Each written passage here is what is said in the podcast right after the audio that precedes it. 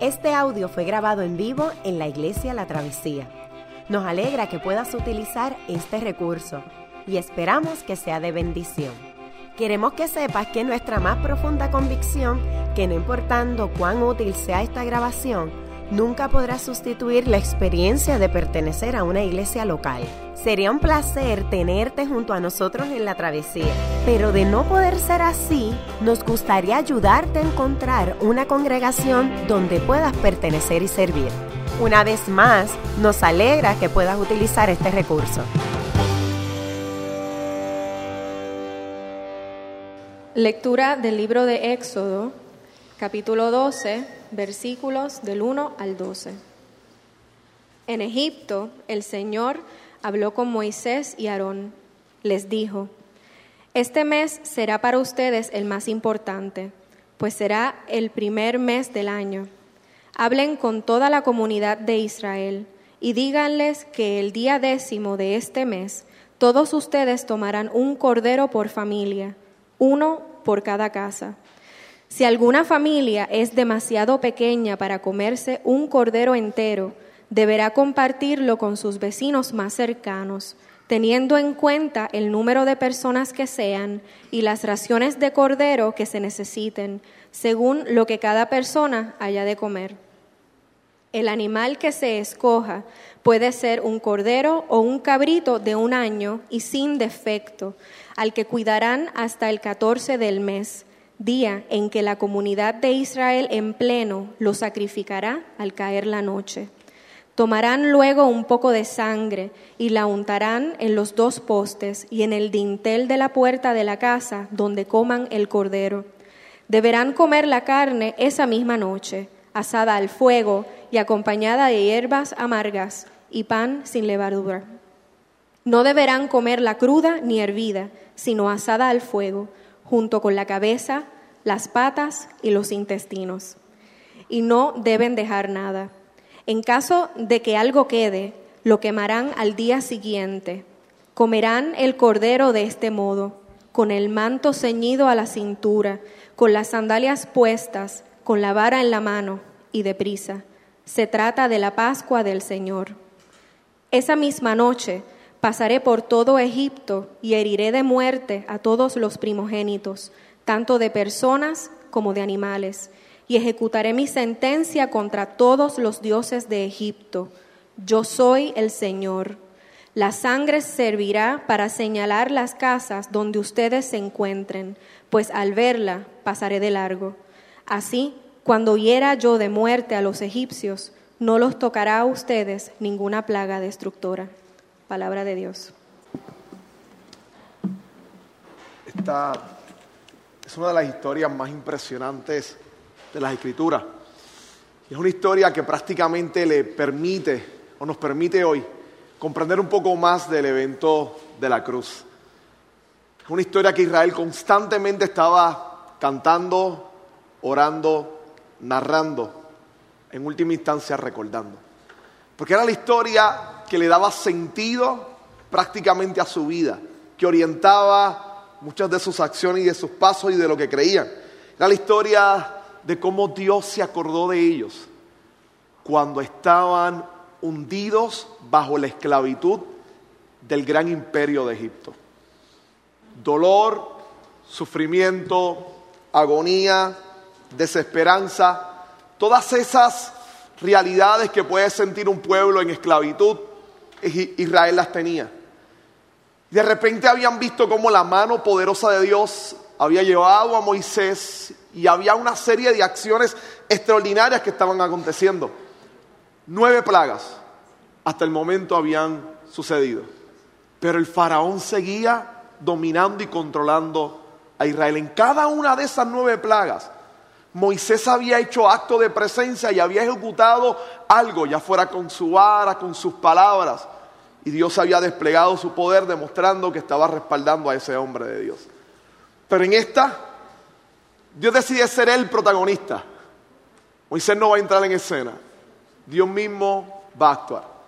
Y antes de este evento, decide hablar con su pueblo y decirles una vez más, confíen en mis palabras.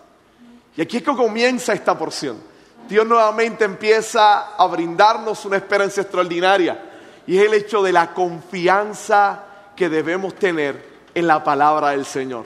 Cuando Él habla, cuando Él determina hacer algo, definitivamente lo hace.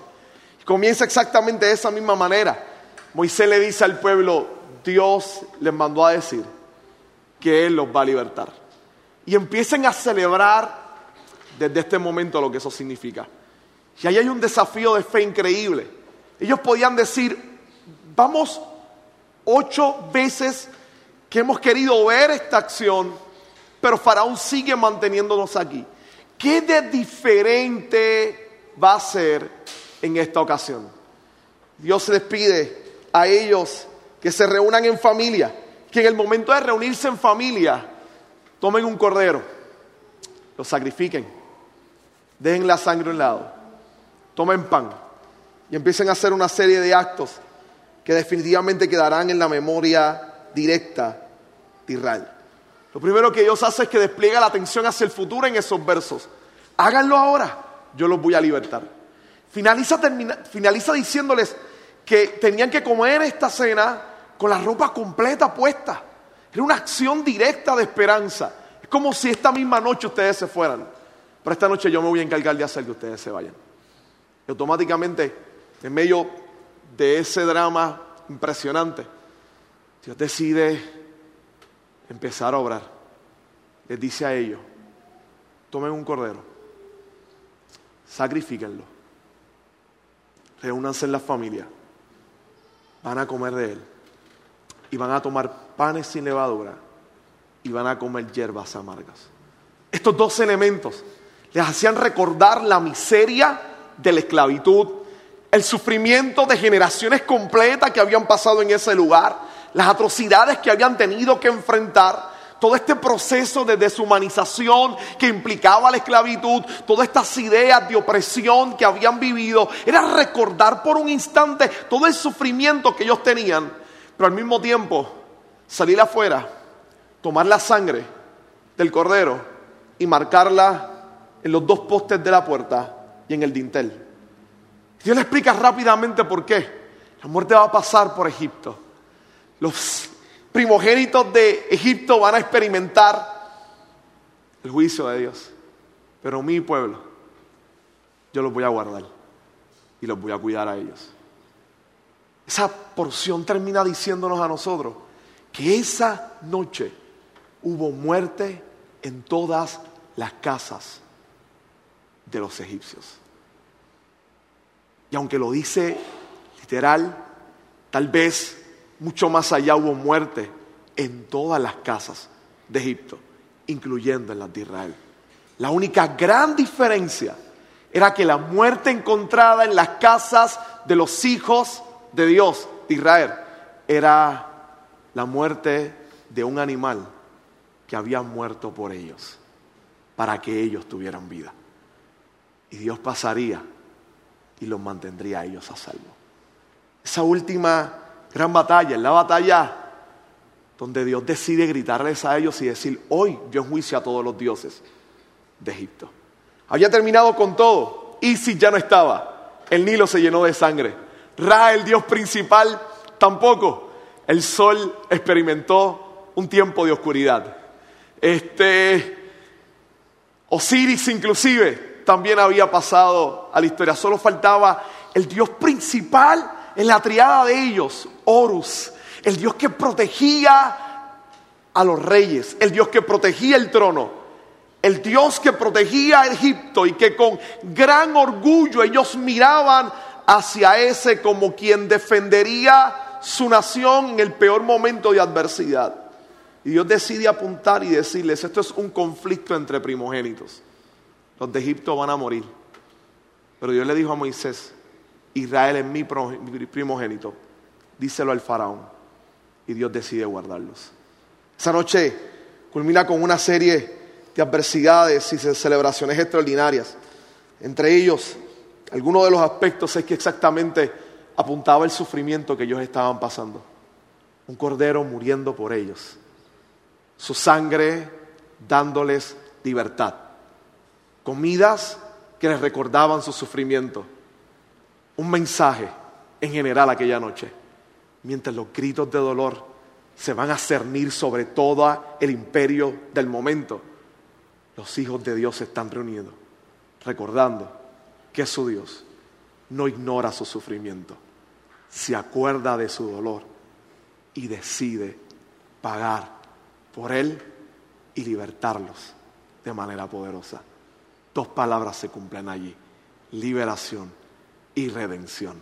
La liberación va a ser el acto de que Egipto va a ser juzgado.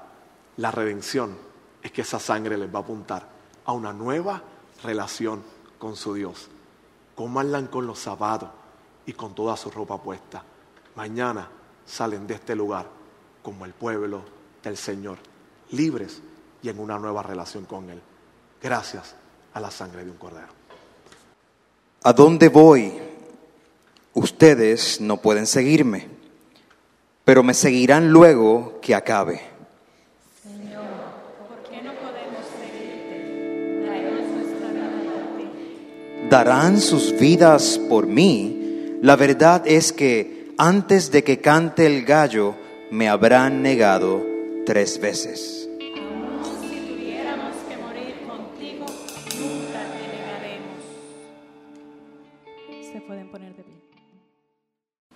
Esta es la lectura del libro de Lucas, capítulos 22, versos 7 al 20. Cuando llegó el día de la fiesta de los panes sin levadura, en que debía sacrificarse el cordero de la Pascua, Jesús envió a Pedro y a Juan diciéndoles, vayan a hacer los preparativos para que comamos la Pascua. ¿Dónde quiere que la preparemos? Le preguntaron. Miren, contestó él, al entrar ustedes en la ciudad, le saldrán al encuentro un hombre que lleva un cántaro de agua. Sígalo hasta la casa en que entre. Dígale al dueño de la casa. El maestro pregunta, ¿dónde está la sala en la que voy a comer la Pascua con mis discípulos? Él les mostrará en la planta alta una sala amplia y amueblada. Preparen allí la cena. Ellos se fueron y encontraron todo tal como les había dicho Jesús. Así que prepararon la Pascua. Cuando llegó la hora, Jesús y sus apóstoles se sentaron a la mesa. Entonces le dijo, he tenido muchísimos deseos de comer esta Pascua con ustedes antes de padecer. Pues les digo que no volveré a comerla hasta que tenga su pleno cumplimiento en el reino de Dios. Luego tomó la copa, dio gracia y dijo, tomen esto y repártalo entre ustedes. Les digo que no volveré a beber del fruto de la vid hasta que venga el reino de Dios. También tomó pan y, después de dar gracia, lo partió, se lo dio a ellos y dijo, este pan es mi cuerpo, entregado por ustedes. Hagan esto en memoria de mí. De la misma manera tomó la copa después de la cena y dijo, esta copa es el nuevo pacto de mi sangre que es derramada por ustedes. Esta es la palabra de Dios. Los actos simbólicos, específicamente eventos llamativos, se quedan siempre en la memoria de los pueblos. Simplemente imagine lo que implica la Estatua de la Libertad, específicamente para los emigrantes europeos que llegaban a Estados Unidos, símbolo de una nueva tierra con nuevas oportunidades. Piénselo en los muros destruidos después de 1989, donde dos grandes poblaciones se habían mantenido, familias separadas por décadas. Y una vez el muro de Berlín cae, lo que significaba ese acto de reconciliación. Hay eventos históricos que marcan la vida colectiva de los pueblos. Para Israel, eso era la Pascua. Era un evento, era una gran historia, que constantemente les recordaba que su Dios intervenía en los actos de la historia para ayudarles. Jesús decide su última semana tener una celebración especial e íntima con sus discípulos. Los llama y prepara la Pascua. No hay otra celebración más importante, tal vez la más importante en el calendario litúrgico de Israel. Y aquí Jesús aprovecha el momento para darle un nuevo significado, una reorientación importante a la celebración más importante de este pueblo. Decide celebrarla aparte con sus discípulos. La tonalidad es un poco melancólica. Comienza apuntando que va a ser la última vez que va a celebrar de este evento con ellos. Que la próxima es cuando el reino de Dios se establezca y Dios transforme todas las cosas. Por ahora hay una nota de despedida y de tristeza en sus labios. Comienza y pide que le preparen.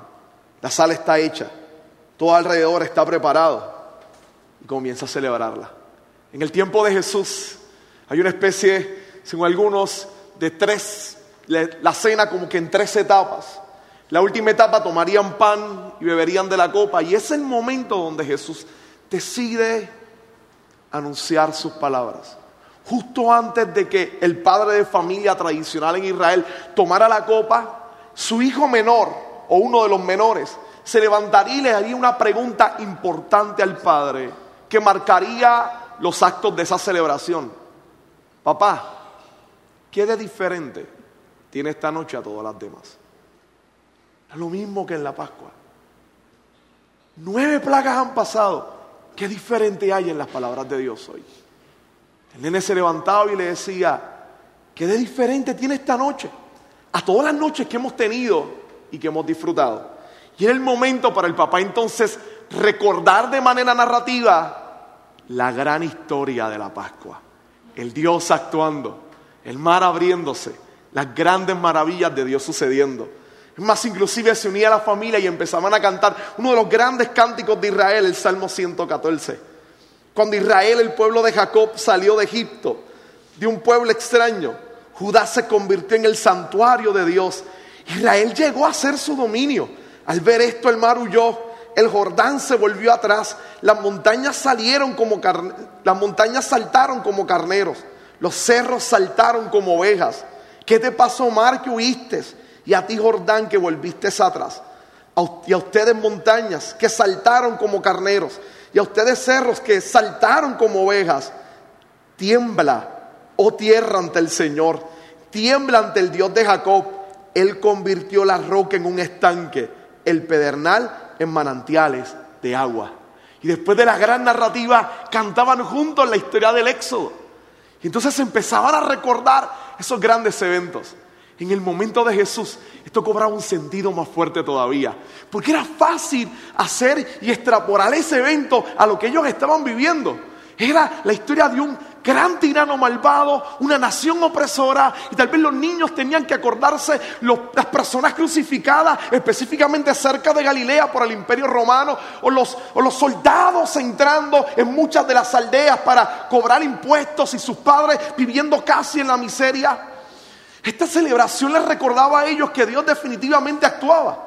Pero lo que Jesús hace con sus discípulos, en un sentido mayor. Y ya está apuntándonos a lo que va a hacer en la cruz. Jesús acaba de demostrar desde que empezó su ministerio les ha dicho a ellos que hay un enemigo por encima del poder opresor. Hay un enemigo por encima de los soldados matando este, personas inocentes. Hay un poder superior a toda la maquinaria del Estado tratando de aplastar a las personas. Hay un poder superior al hecho del mal simplemente de esas mujeres que se encuentran prostituyéndose. Y ese mal no es el imperio, no son sus acciones es el pecado. Que tiene todos esos tipos de manifestaciones grotescas y desastrosas. Jesús toma este momento para decirles a ellos,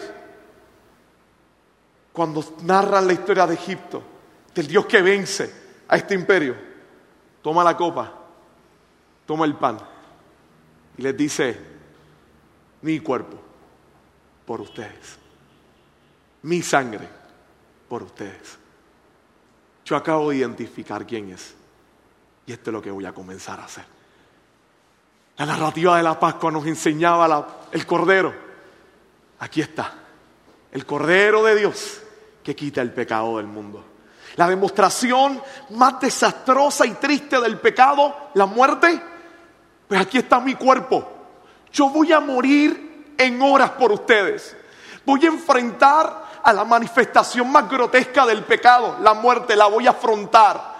Yo voy a enfrentar los sufrimientos de la humanidad, productos exactamente del mal y del pecado. No hay otra persona que pueda hacerlo. Ustedes no pueden vencer eso. Yo lo voy a hacer. Y quiero anunciárselos aquí hoy.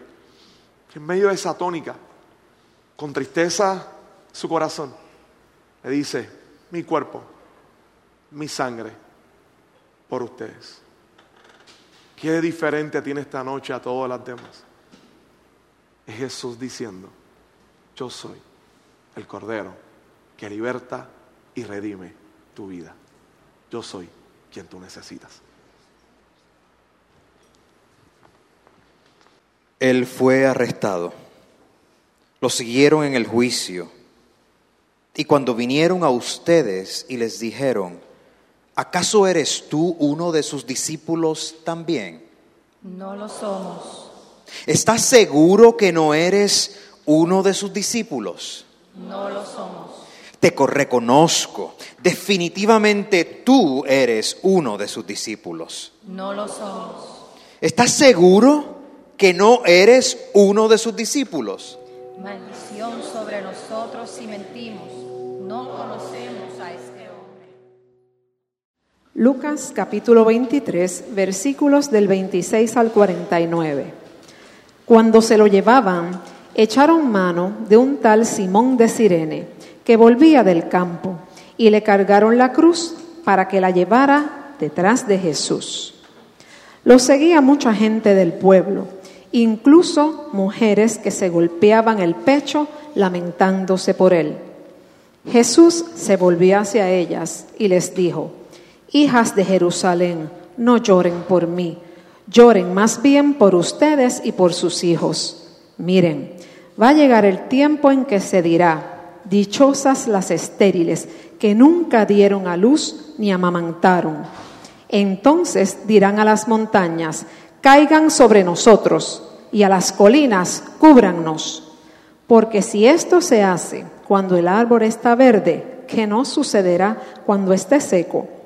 También llevaban con él a otros dos, ambos criminales, para ser ejecutados.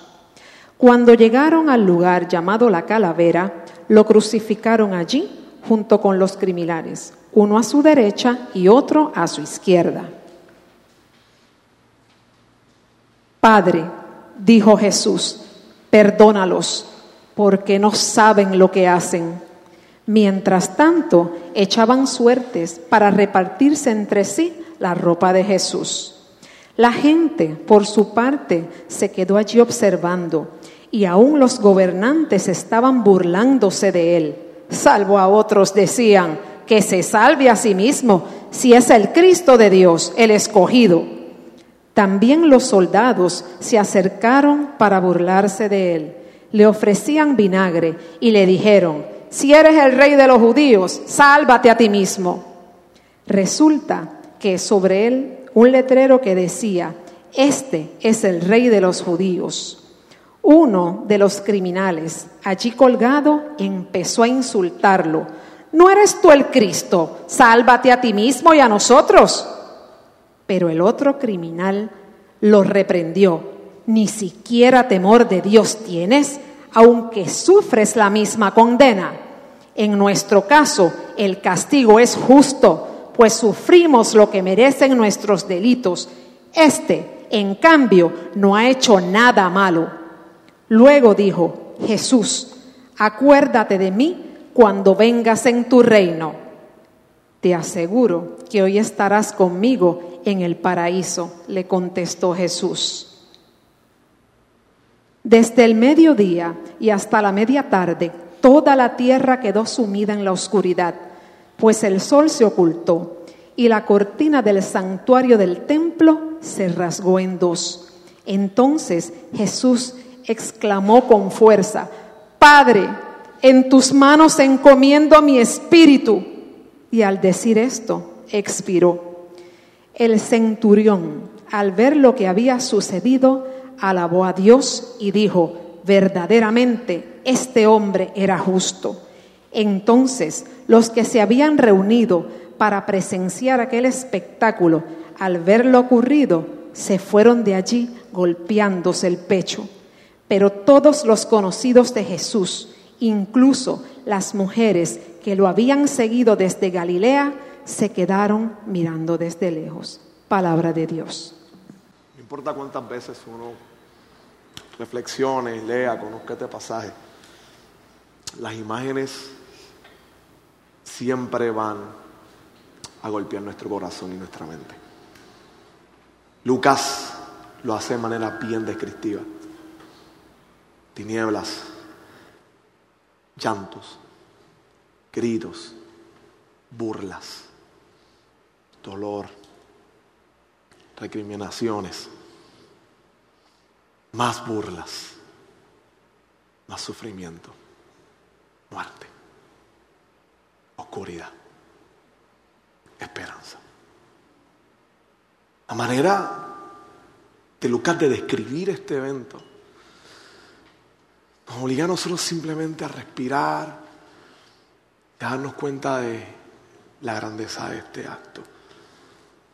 Es el momento donde Jesús decide demostrar que Él es el Cordero de Dios, que quita el pecado del mundo. Las imágenes son sumamente fuertes porque en medio de todo este drama caótico de muerte, de oscuridad, de burlas, hay un letrero arriba que dice Rey de los Judíos. Sea, preguntas casi resuena y grita en nuestro interior, el rey muriendo.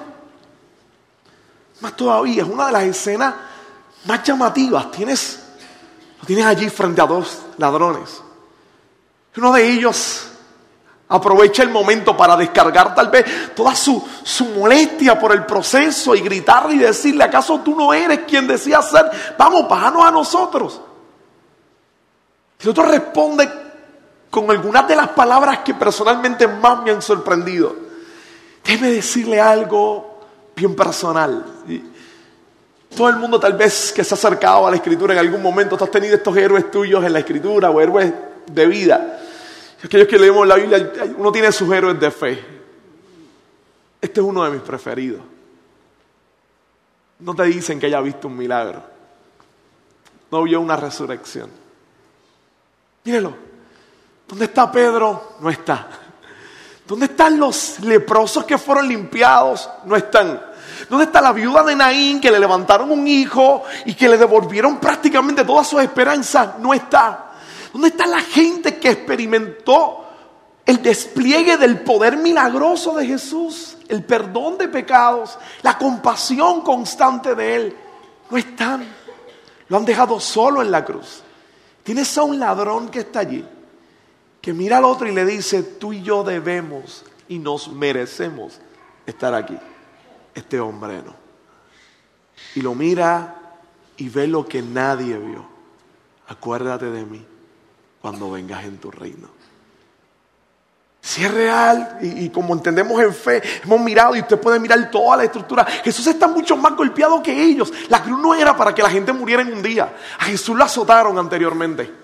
Su cuerpo está desfigurado, está sobre un madero. Ellos de seguro físicamente están bien o están mejor que él.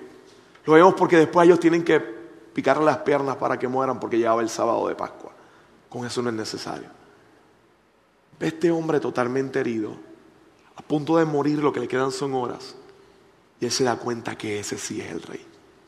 Su corona es una de espina, Pero por alguna razón, en medio del sufrimiento, él ve el despliegue de la realeza de Jesús. Las únicas dos personas que yo he podido que se puedan acercar a proyectar eso. Una es Juan, que estando en la isla de Pasmos, exiliado, Dios le permite ver algo extraordinario y ve el destino de la humanidad y pide quién puede controlarlo. Y le dice, no llores Juan, el león de la tribu de Judá vencido.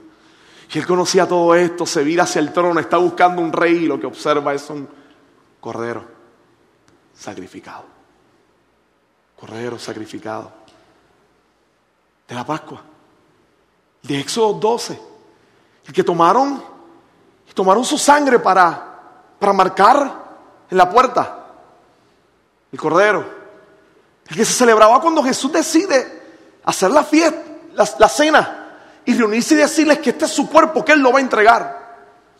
Es el Cordero en el trono. Es que entienden la realeza y la grandeza de ese rey a través del sufrimiento de aquel que sufrió por nosotros y en nuestro lugar para vencer el pecado.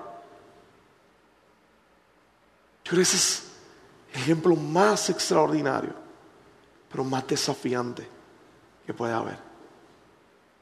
El hecho de que está allí por ti y por mí. Es el hecho de que de seguro este ladrón se atrevió a hacer en la vida cosas más serias que las que tú y yo hemos hecho. Pero cuando miramos bien, somos iguales de pecadores que Él. Pero Él logra ver lo que Jesús quiere que tú veas hoy. Que el que está en el centro está muriendo por ti. Y que su sangre tiene poder para libertar, para transformar, para cambiar, para dar vida. El día de la Pascua, Dios les dice a ellos, en el inicio de Éxodo 12, la van a celebrar el primer día del primer mes de este año. Está diciendo en última instancia, ustedes van a comenzar una nueva era con esta acción y esta celebración. Jesús decide tomar ese acto y darle una nueva interpretación. Y lleva a la cruz. Y va a la cruz. Y muere por ti y por mí. Y desde allá te anuncia que de igual manera en Éxodo 12, si tú quieres un nuevo comienzo, una nueva vida, una nueva manera de ser, la oportunidad está puesta. Mientras el cielo se llenaba de oscuridad, el velo del templo se rasgaba, gritándonos desde adentro, el acceso al Padre Celestial se ha abierto y todo pecador, no importa que sea ladrón, tiene la oportunidad de volver a una nueva relación con Dios. No es solo liberación, sino también redención. No es solamente el Dios que a través de Jesús está venciendo nuestros pecados y está venciendo como un gran, gran vencedor en la cruz, sino que también es el que nos toma y nos lleva a una nueva relación con Dios. Es el que logra darnos todo lo que nosotros necesitamos. Pero simplemente recordémoslo una vez más. Son sus manos extendidas. La madera puesta allí. Es el soldado con el clavo, con el martillo arriba. Y el golpe sobre sus manos. Es la sangre desplegada sobre la madera. Era como si usted pudiera estar allí. Lo primero que le vendría sería el flashback directo de Éxodo 12 las tinieblas del destructor a punto de venir. Es la muerte llegando a la tierra. Es el pueblo corriendo, tomando automáticamente la sangre del cordero. Y en medio de tener esa sangre, era el hecho de marcar entonces la puerta para que cuando el destructor pasara, ellos pudieran estar libres. Su mano extendida son los clavos perforando su piel. Es el pan que fue entregado. Y es su sangre siendo marcada o marcando todo el dintel de la puerta de nuestras vidas. Es esa sangre siendo colocada como una señal. Su sangre en la cruz. Ya no solamente como un acto de protección, sino como lo que verdaderamente vence al mal. El acto más grande de amor. Es el acto más grande de amor. Hace tres semanas atrás, yo estaba con mi niña de ocho meses. Mi nena pequeña, la mayorcita de cuatro años, estaba jugando en la sala. Mi esposa estaba doblando ropa. Puso YouTube y estaba escuchando música cristiana. Hay uno de estos videos con imágenes de la, de la pasión, de la película de la pasión. Nena no las había visto en ese momento, se acerca. Yo prácticamente nunca le había permitido verlas. Estoy con la nena chiquita y cuando ella se acerca, que la va a ver, yo estoy como que, noción de padre, buscando la manera de sacarla de allí para que no vea esas imágenes. Muy tarde, lo único que acuerdo fue que sus manitas las trepó a la cabeza y empezó a gritar, a llorar.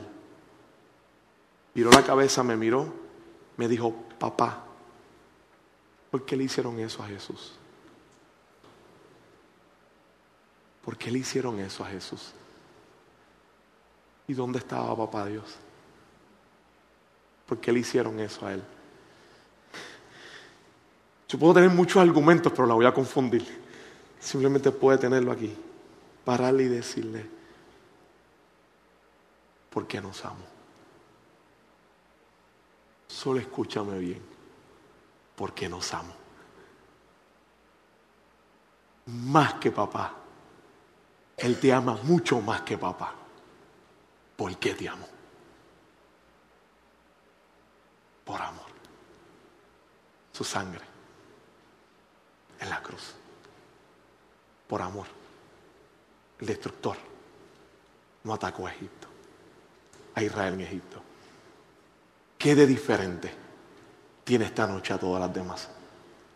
La diferencia es que hoy tú tienes la oportunidad de darte cuenta de cuán grande es el amor de Dios y que fue allí por nosotros, por amor. ¿Qué tal si cierras tus ojos un momento? Ciérralo. Permita a Dios hoy que tengas la misma desesperación de mi nena de cuatro años. Que tu corazón quiera gritar y decir por qué. Pero hoy yo he luchado por explicarte el por qué. Israel le dijo allí en Egipto, qué diferente tiene esta vez a las demás. Algunos en la mesa se levantaban en el día de la Pascua, en el tiempo de Jesús, y tenían que preguntarle a Jesús que estaba dirigiendo la ceremonia, ¿qué diferente tiene esta noche a todas las demás? Este es un buen momento para preguntarte a ti mismo, ¿qué diferente tiene esta noche a todas las demás? La primera respuesta fue Dios hoy nos va a libertar. La segunda respuesta fue Jesús gritando y diciéndole a ellos, mi cuerpo lo va a libertar. La respuesta que el Señor te da a ti en esta noche es mi sacrificio de amor te da libertad y redención. Acaba con aquello que tú no puedes. Vence a lo que no puedes vencer. Hace que ladrones se conviertan en herederos del reino de Dios. Señor, caminar a través de estos pasos hasta la cruz y enfrentarnos directamente con los pecadores que somos, pero al mismo tiempo con la inmensidad de tu amor, con que el gran acto de libertad te entregara a tu Hijo en la cruz del Calvario. ¿Por qué lo hiciste? La respuesta la grita Juan, por amor. De tal manera amaste al mundo. Fue por amor. Permítenos hoy responder a ese amor, reconociéndolo y pidiéndole que esa sangre, vertida un día en el dintel de, las puertas, eche sus postes, y siglos después, esa sangre, pintando una horrible cruz en una montaña llamada Calavera, con miles de espectadores burlándose de tu hijo. Permite que esa sangre que fue derramada, marcando aquella madera, pueda marcar nuestras vidas y transformarlas para siempre. Te lo pedimos, Dios, en el nombre de Jesús. Amén, Señor. Amén. Qué bueno que pudiste escuchar esta grabación. ¿Qué tal si la compartes con otros? Recuerda que hay muchos más recursos en nuestra página latravesía.org, donde también puedes realizar un donativo. Dios te bendiga.